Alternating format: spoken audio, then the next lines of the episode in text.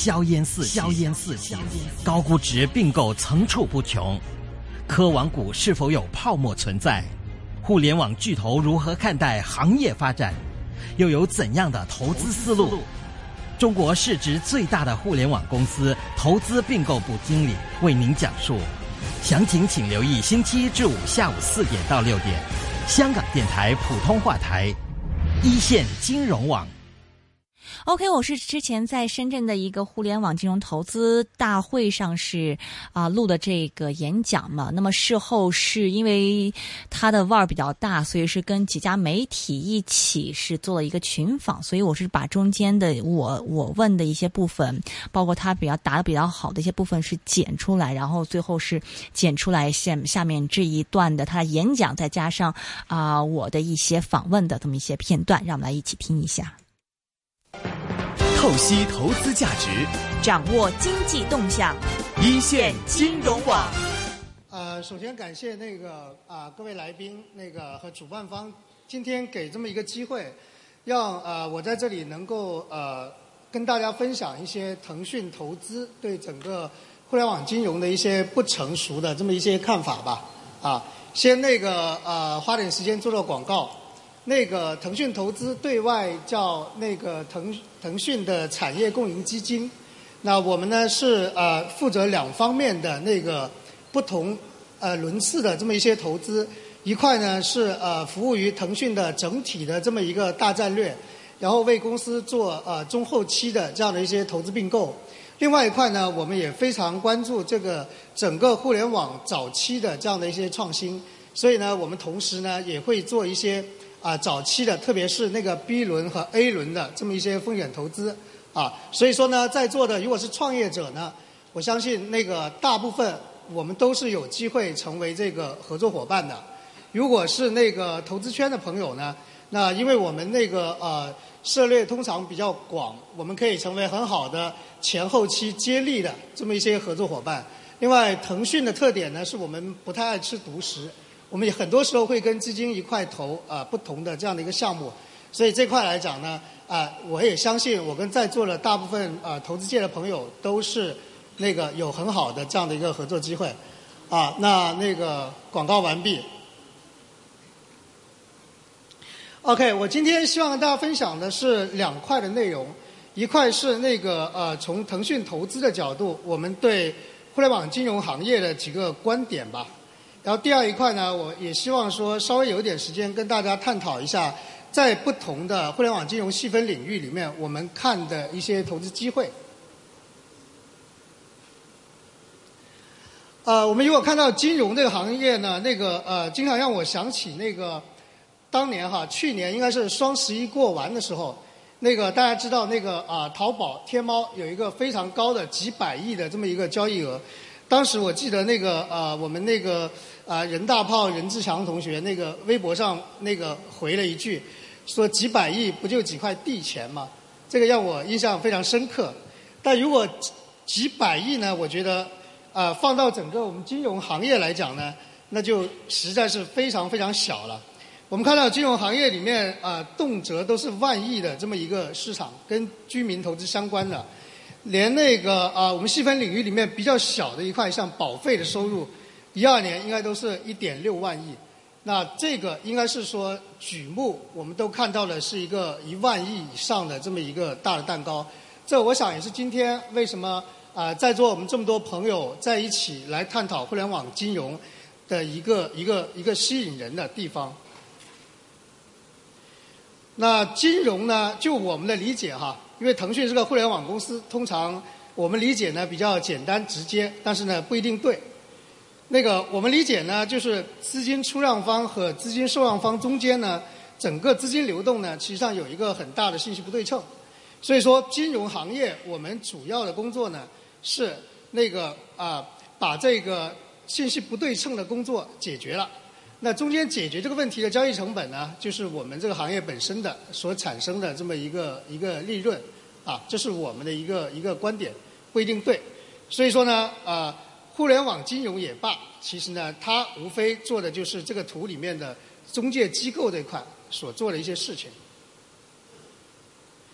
那我们看到，在整个金融的各个领域呢，自从互联网出现以后呢，都有很多机会，我们通过互联网创创新来获得一些新的用户。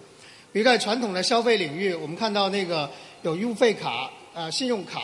那么到了互联网时代呢，先是呃网关支付，然后呢，再接着呢出现了移动支付。这是基本上随着这个互联网工具、互联网技术的发展而产生的。不同的这么一些新的这样的获取用户的方式，然后包括说最近那个前一阵比较刚刚出来就被叫停的那个虚拟信用卡，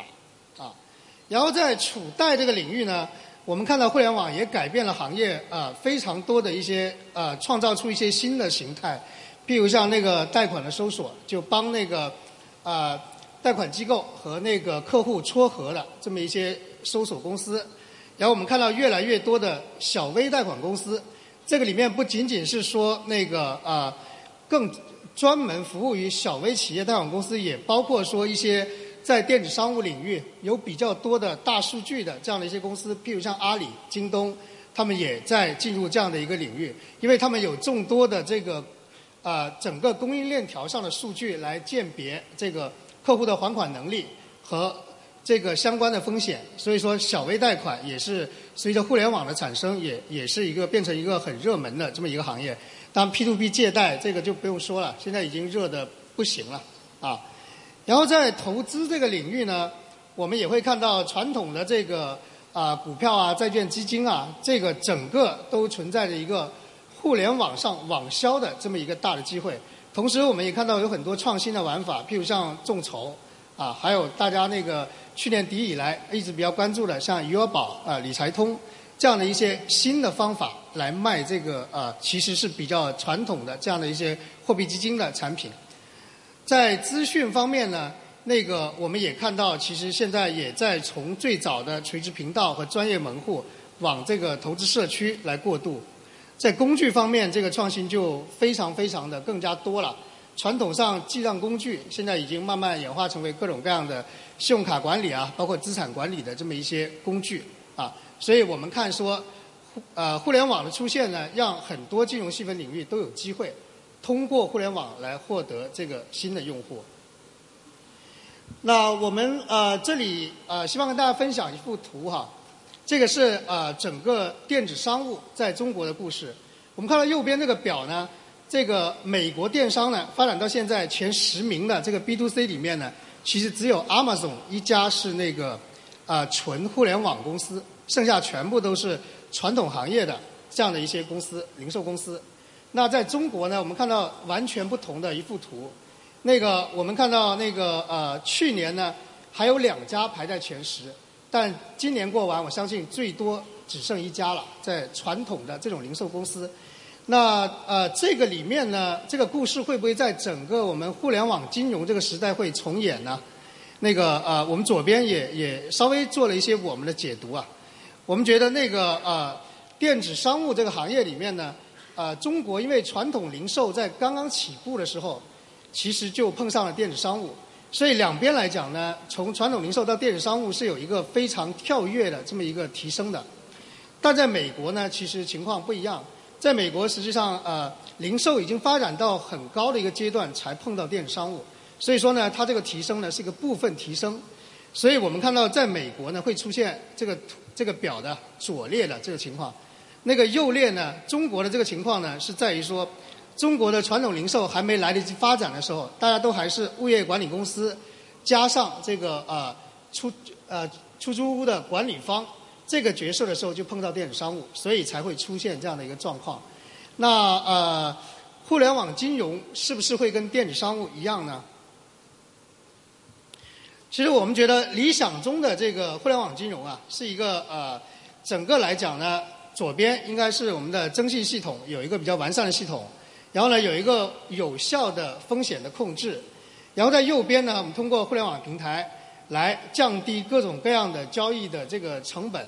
那在这么一个呃理想状态下，到底谁更有机会在这个领域里面胜出呢？呃，我这里放了很多很多看似杂乱无章的图哈，其实也蛮有意思的。我们看到呢，那个左上角呢，通常都是传统的金融企业，比如像那个呃那个左边这个券商，我们看到华泰推出那个万三以后呢，国金接着来了一个万二，然后呢呃前不久的中山证券呢干脆来了个零佣通，然后马上也被叫停了。那我们看到呢，其实，在互联网金融里面呢，传统的金融公司事实上呢，他们是有非常强的自我革命的能力的。所以说呢，我们判断呢，这个不太会出现说，在啊整个的电子商务领域里面，全部都是那个呃，几乎全部都是由互联网出身的公司一统天下的局面。我们看到那个呃左下角呢，都是一些呃所谓的 BAT 等那个互联网起家的这样一些大佬。我们看到他们也分别推出各种各样的产品，啊，包括说那个百度啊、京东，然后那个我们的那个老朋友那个阿里，还有腾讯啊，这个呢其实也是在往这个领域里面扩张，但是我们同时也会关注到呢，也有很多是从传统金融或者从互联网角度切入这个领域的不同的创业公司，那包括在中间呢，我们会看到其实这很多的力量中间是有融合的。包括大家看到三马保险，实际上是传统金融公司跟那个腾讯、阿里一块来做的事情。包括中信啊，当然这个虚拟信用卡的实验，那个很快暂时应该说被停了。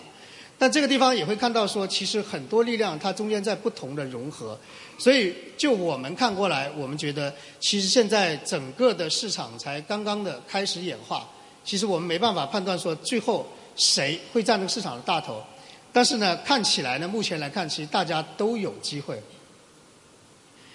那呃，这里也稍微分享一下呃，腾讯投资自己的一些观点哈，就是一个是我们认为互联网金融的本质呢，其实还是金融，这个呃不会因为说啊互联网创造出一些新的业态，它本质还是金融的目的还是为了钱要生钱，或者说钱能更好的流动啊，这个本质不会变。那这样来讲呢，互联网金融我们就认为是一个利用互联网技术来改良传统的金融和创造新的金融服务机会，就这么一个生意。那同时呢，我们也很确信，互联网金融跟那个游戏跟其他的很多行业不一样，它绝对不是一个流量的生意。这是因为金融产品很复杂，而且呢非常的个性化。那这样来讲呢，光有流量本身来讲呢，不能够准确的触达。和满足到每个人个性化的需求，事实上来讲呢，它是很难变成说互联网巨头通吃的这么一个领域的。那第四一点呢，我们认为传统的金融企业的积累是相当的丰厚的，这个包括说风险控制，包括说他们服务客户的这样的一些能力，还有刚刚大家看到的传统金融企业，其实这里面他们有很强的自我革新的，还有一些革命的这样的一个精神。这是在之前我们看到其他的行业被互联网冲击的时候，啊，所没有看到这么明显的。然后再有一点呢，金融监管在这整个里面呢，会会扮演一些比较重要的角色。啊，同时我们也会认为说，不太存在一个大一统的互联网金融的市场。那每个细分市场可能都是不一样的。所以呢，啊，我们认为存在着非常众多而且是巨大的细分市场的这样的一些创业的机会。啊，这是我们的一些。不太成熟的这样的一些观点啊。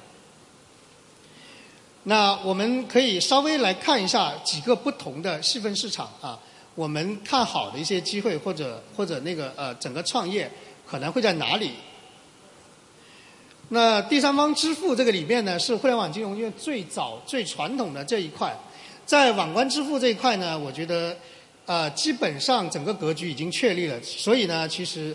我们通常来看的话，不太认为这个地方还会有新的，就是说能够长得非常大的这样的一些公司出现。但在移动支付这块呢，虽然大家看到啊前前一阵子那个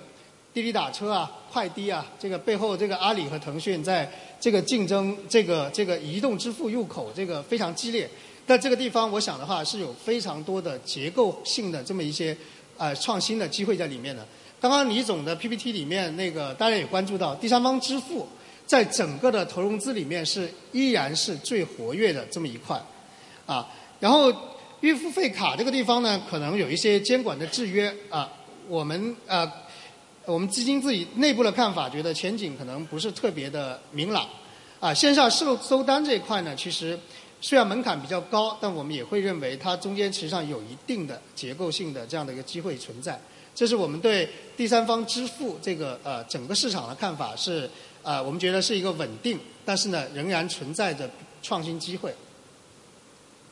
那互联网贷款这块呢，是我们呃相对来讲非常看好的这样的一个领域，特别是在那个呃小微金融这个这块，小微金融可能包含说呃。P to P 还有非 P to P 的那个小微信贷公司，我们都觉得随着互联网技术这种实时交易数据的这样的一些产生，实际上有比较多的可能。而且呢，这个领域里面呢，啊，看起来也不太像是一个巨头能够通吃的这样的一个市场。比如说，我对某个行业非常的熟，我的放贷就集中在某一个行业的服务于他们的这样的一个小微企业，我觉得是完全有可能。啊，创造一个比较大的蛋糕，但同时来讲呢，又不太容易被巨头所侵蚀的这么一个一个市场。当然了，我们看到啊，整个电商巨头啊，特别是阿里跟京东，现在在大数据变现方面，这个势头也非常的猛。但我相信也不太可能在这个领域里面有有很多人做他们同样的一个事情，因为它是依托于说它自身的整个供应链和整个的那个电子商务的体系而发展出来的。那另外一块呢，其实现在金融服务平台啊，包括说贷款搜索啊，包括大家那个比较熟的像好贷啊、融三六零这种公司，那我觉得在金融服务平台上，其实有还是有比较大的这样的一个机会。所以说，我们觉得互联互联网贷款本身是一个我们啊，也是一个比较关注的这么一些领域。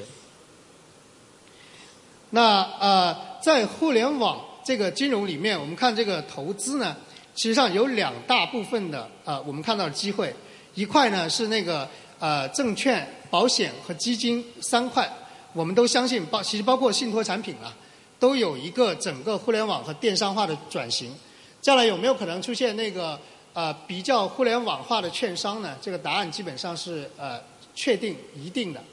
那个只是说这个券商到底是现在的券商转型的，还是说有没有机会出现新的券商？那我们现在还不能下这个定论啊，因为互联网的一个特点，大家知道，基本上来讲，基础的服务是要免费的，然后呢，所有收费的地方就是增值的服务。其实大家谈来谈去，所谓的互联网思维，我最重要的一点就是说，互联网的呃创业公司或者说互联网公司，通常都是比较野蛮的，就是呃他们最大的杀手锏啊，包括说所有历史上被颠覆的，就是免费。要先免费过来，然后呢，比如说交易佣金先给免掉，然后呢，再来在中间发展各种各样的增值服务来那个获得这个收入。那所以说，在这个环境下呢，我们相信在这几个传统领域会出现说那个整个互联网化改造的一波浪潮。所以这个里面呢，其实是有比较多的那个创业的这样的一些空间在里面的。那在右边呢，呃，我们是非常相信说那个。众筹为代表的这样的一个新型的投资平台，事实上虽然在中国面临着非常大的问题，但我们相信其实这个只要监管和相关的那个呃整个的大环境到位，这个地方完全可能是一个非常大的有有非常大想象空间的这么一个一个一个新的这样的一个领域。我们也看到，其实呃众筹在美国已经获得了一些监管层的这么一个支持。所以这个里面是我们比较看重的一个呃有想象空间的这样的一个领域。那在接下来呢，我们看到互联网的金融服务，那我们看好两个方向，一块是那个数据征信，那个这个里面我们呃坚定的认为，传统的数据征信，传统的征信呢其实是偏静态的，就是说银行我看到这个公司的那个报表的时候，通常我三月份看到它去年的报表。那这个时候呢，在目前的市场竞争环境下，实际上是非常的滞后的。所以在互联网的时代，随着那个大数据分析技术，啊，包括说各种各样的不同平台的数据的开放程度的出现呢，我觉得这个地方数据征信，还有包括说怎么样来在这个情况下来利用这种数据征信来规避风险，那这个是存在着一个非常大的一个创业空间的。然后在金融资讯方面呢？啊，我们也相信说，由现在啊主流的单向的咨询，比如像门户的一个股票频道，会慢慢向这种互动咨询、向个性化、向动态服务这个方向来转变。这是我们在互联网金融服务里面啊比较关注的两个方向。那当然，那个呃还有一个呃比较热门的那个互联网的虚拟货币，比如比特币啊。还有那个最近开始火的那个呃 Ripple，像这些呢啊，我们实际上坦白来说哈，我们也很难判断说它将来是不是会是一个非常非常大的存在的这样的一个机会。但是这个领域呢，我们看到创新一直在不停的出现，所以说这个领域呢，我想的话应该也存在着相应的会有不少的这样的一个一个呃一个创业机会本身，对啊，然后其实呃。因为时间关系，我基本上就呃分享了一些我们对整个互联网金融各个细分领域的一些呃我们自己的一些观点和看法吧。呃，最后的话呢，我希望说呃还是用李总刚刚在演讲里面，我觉得有一段非常精彩啊，就是其实真正的创新，真正最后大的机会，通常不是研究机构或者说那个 VC 所能够提前来规划或者想象出来的。其实创新基本上这把钥匙是把握在那个创业者手上，所以说那个呃，现在我们所看到的可能是冰山上面的浮出来的一些小的，就是一角，但最终谁能成？我觉得还是在座的啊，大家各种各样的那个创业者，还有包括啊扶持创业者的那个那个投资机构，我觉得这个更多的还是看大家怎么样来玩，怎么样来做这样的一个市场。好，我今天的呃演讲就到这里，谢谢大家。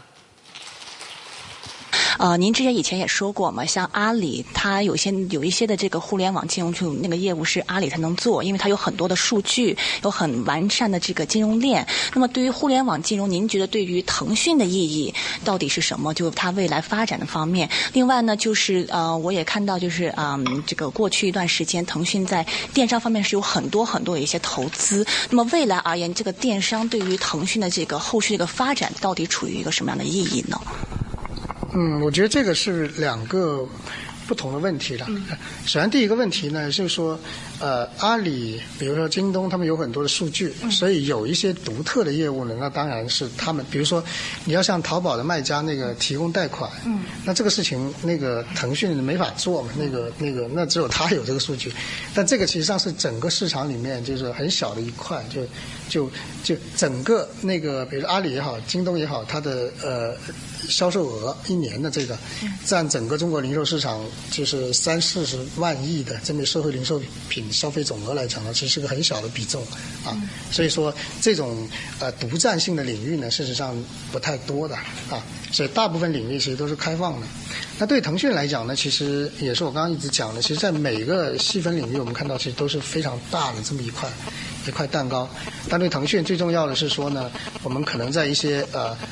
普适性的、广泛的这种的基础金融服务里面呢，啊，我们更多的可能依托自己，或者说，嗯，我们会占有比较大的股份比例的这个方式去去做。那譬如像第三方支付，那都是我们自己的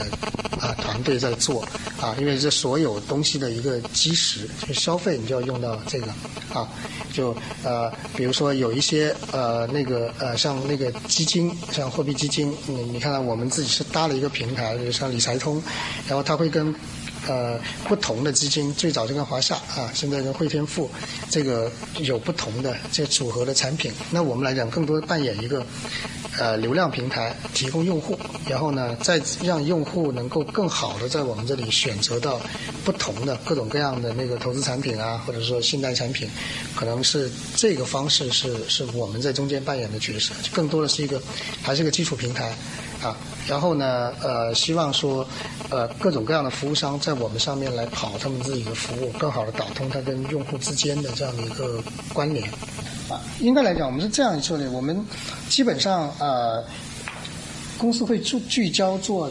底层的平台，最底层，比如支付这种啊。然后呢，在那个基础之上的其他的一些那个中间的平台，或者说一些重要领域，其实我们确实是。啊，希望说更多的依赖合作伙伴来做，因为我们很清楚说我们自己的能力在哪些地方，不在哪些地方啊。那这样来讲呢，这合作伙伴本身呢，我们又希望说有一定的股权关系来来让它保持更加长久和紧密。对，所以我们确实少数股权是我们的主流，但不意味着我们不收购啊。你像那个微信就是我们在零五年收购过来的，对啊，所以是还是看说这个业务本身。就就或者或者你可以呃反过来看，是我们觉得我们擅长自己能做的，那我们可能会呃控股或者说收购。我们觉得我们自己其实不怎么擅长了。那这样来讲的话，那就应该是我们帮别人成长。投资的话，其实去年如果宏观来讲的话，很多的互联网巨头都出来投资嘛。比如像 Facebook 收购了很多东西，大家都在收购，而且每一次的收购估值都是很高的。我想问您一下，对于现在互联网这些收购里面的估值高估值，你是怎么样看？是不是有泡沫？是不是可以持续下去？另外，嗯，再问一个问题，就是关于这个整体一个发展，因为手机算是啊令到这一次移动互联网的一个革命嘛。那么下一次的这个平台式革命，您认为会在哪里？然后腾讯会会不会去投资一些，比如说是硬件设备，像是穿戴式设备啊，这些被人认为可能是下一场这个啊平台革命的这么一些公司呢？对，这个这个实际上也是个挺好的问题。那个呃，首先回答后面一个，就是说呃，可穿戴式设备是我们非常关注的一个领域，对啊，我们也肯定会投。那个啊，只是说我们没有一些现在目前阶段会公开的投资案而已，对。但我们一直在看这个领域，也一直在有投这个领域，对。然后那个呃，您第一个问题是说呃，整个的估值，那其实就互联网历史上发展来讲的话呢，它这个行业的泡沫啊，就是从来都是很多的。啊，那大家只要看二级市场是红火的时候呢，基本上这个一级市场就是那肯定是有有很多泡沫将来的存在。但互联网的特点在于说呢，呃，为什么比如像 Facebook 它会用这么高的估值去买一些未来大家感觉看不清楚、可能也不盈利的这样的公司？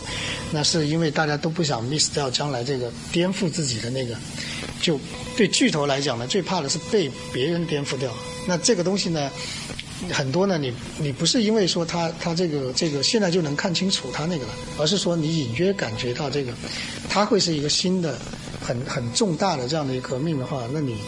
就用因为呃，对于说已经 IPO 了或者说已经收入比较正向的公司来讲，它有钱嘛，所以它一定需要去锁定这些这些机会的，所以他掏出来这个钱，并不意味着这个公司就一定值这么多钱，而是说他觉得丢了这个。对他来讲就非常，就是不可原谅的这么一个一个一个错误。你知道互联网的革新是非常非常的多啊，所以整个市场上呃持续创新的公司，实际上在中国是极其少的。就是在互联网领域啊，能够持续不断的创新的，基本上那个可能也就是腾讯跟阿里，中间能够再跟上一波，就有一波新的来之后，再有一个新产品能够跟上一波啊。别的都其实都蛮，这本身是一个挺困难的事情，所以投资很多时候的估值是，是因为你想在这个困难的这种困难的局面下还能保持这个活力，你被迫不得不做的一个一个一个方法。所以说，泡沫肯定有，赌错了就泡沫，但对了的话呢，它这个东西就就很实了啊。假设那个 WhatsApp 是那个那个 Facebook 在海外的一个一个。更重要的未来，那对他来讲的话，其实这个价格他可能也不觉得太贵，他就拿他自己的一部分去换这个未来。嗯嗯嗯嗯。那么就是腾讯呃，去年就是过去一段时间的这个并购啊，投资的这规模还是蛮大的。您觉得是今年或者是未来也是继续会持续下去这种的这种投资的力度吗？呃，我能说的是说我们呃那个扶持那个那个那个。早期创新的这种这种的那个那个力度呢会更大，但就是说这战略型的投资呢，这个要看整个产业的这样的一个演化和有没有合适的这样的一些一些一些投资对象。对，事实上它不是一个单边能能做出的决定。就我说我今年投一百亿，其实这个是没意义的，因为比如说如果没有一个京东，你投出那个你投出这个钱出来，对吧？没有一个点评，你也投不出这个钱出来啊。所以说，这个这个还是本身还是有很多的不确定性啊。但对腾讯来讲，反正是我们的策略上还是呃做好自己的平台，然后更多的希望说跟合作伙伴用更紧密的关系来做垂直领域里面的事情啊。这个这个策略应该还是会会呃继续坚持的。